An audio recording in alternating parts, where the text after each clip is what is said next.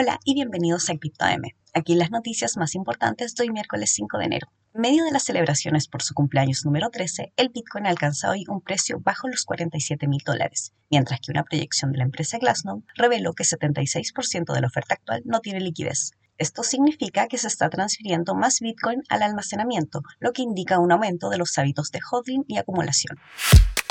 Vitalik Buterin, cofundador de Ethereum, dijo que el desarrollo de esta criptomoneda se encuentra hoy en un 50%. Afirmó que para lograr la escalabilidad y descentralización definitivas, Ethereum necesita ser más ágil y más ligera en cuanto a los datos de la cadena de bloques para que más personas puedan gestionarla y utilizarla.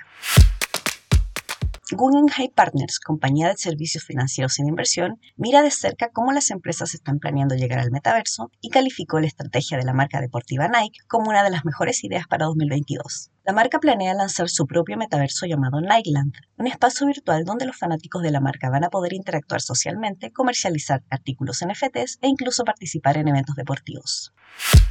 Y eso es todo por hoy. Gracias por escucharnos. Los dejamos invitados a visitar cryptomarket.com, suscribirse para recibir cada día notificaciones de nuevos capítulos y seguirnos en redes sociales. Que tengan un muy buen día.